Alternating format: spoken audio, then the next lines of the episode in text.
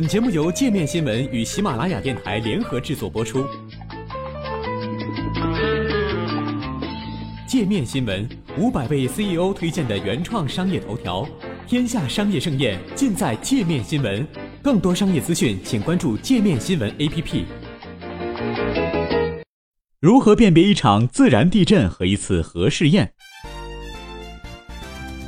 美国地质勘探局的地震学家们认为，朝鲜的确测试了核弹，但这颗核弹并不是氢弹。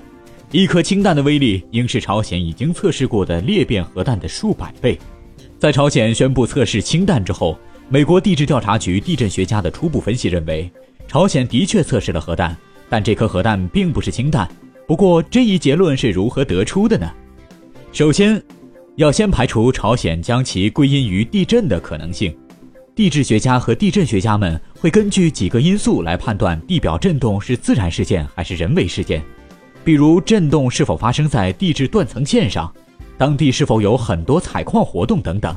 另一个因素是显示在地震仪上的地震波。美国地质调查局地震学家保罗·厄尔说：“爆炸产生的地震波与自然形成的地震波是不一样的。”将一个螺旋弹簧放在地面上，拉住其中一头，然后前后移动，会形成不断蔓延的波浪，这被称为剪切波传播，又称横波传播。板块构造滑入地表之下，就会产生这种地震波。在爆炸后，很少会有这种侧向移动。厄尔说，与此形成对比的是，一次地下的爆炸会产生压缩波，又称纵波。螺旋弹簧的线圈会伸展开来，但却不会移动。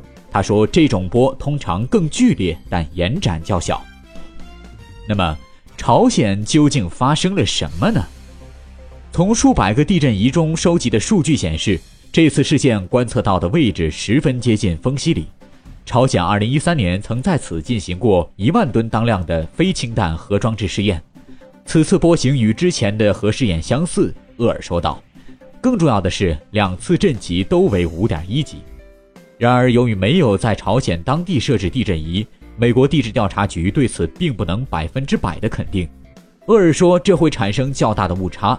他补充说道：“如果核爆被完全掩埋并控制在地下进行，震级会小很多。”白宫表示，此次实验很可能并不是氢弹爆炸，而其他人则对此表现得更谨慎。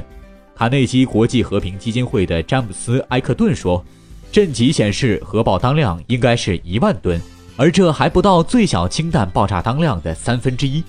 如果一万吨的观测计算结果是正确的，那么对一次成功的试验来说，这一次的爆炸当量太显小了。埃克顿说。不过目前还不能够确定爆炸发生的深度。朝鲜有多条试验隧道，现在至少有三个不同的入口。此次所用的可能与2013年不同，他说。而且此次试验可能是所谓的助爆型核弹，当量较小，没有太大的破坏力。不过与传统氢弹相比，有某些相似之处。助爆型核弹使用核聚变来加速传统核弹的核裂变过程，在根本上不同于多数人认可的真正的氢弹。不过这仍可被视为一个不祥的信号。如果这是一个可以被描述为氢弹的助爆型核弹的试验，那么这将是迈向制造适合弹道导弹的。高密度弹头的重要一步，埃克顿说，在美国军方判断核试验种类是位于佛罗里达帕特里克空军基地空军技术应用中心的工作。截至目前，军方的数据与地质调查局相同，显示在前些年就进行过核试验的位置再次发生了5.1级地震。不过，他们在朝鲜也没有地震仪。尽管如此，地震仪并非军方用来监测炸弹爆炸的唯一装置。空军技术应用中心拥有空中能力。可以在半空进行空中取样，目前还需要进一步对样品进行分析。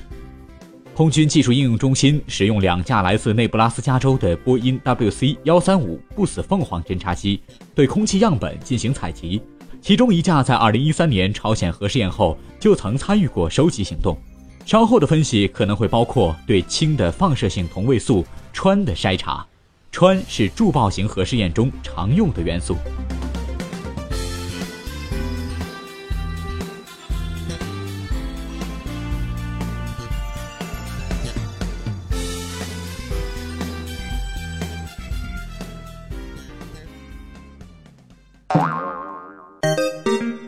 还想了解更多世界各地的商业趣闻，请关注“界面天下”频道微信公众号“最天下 The Very World”。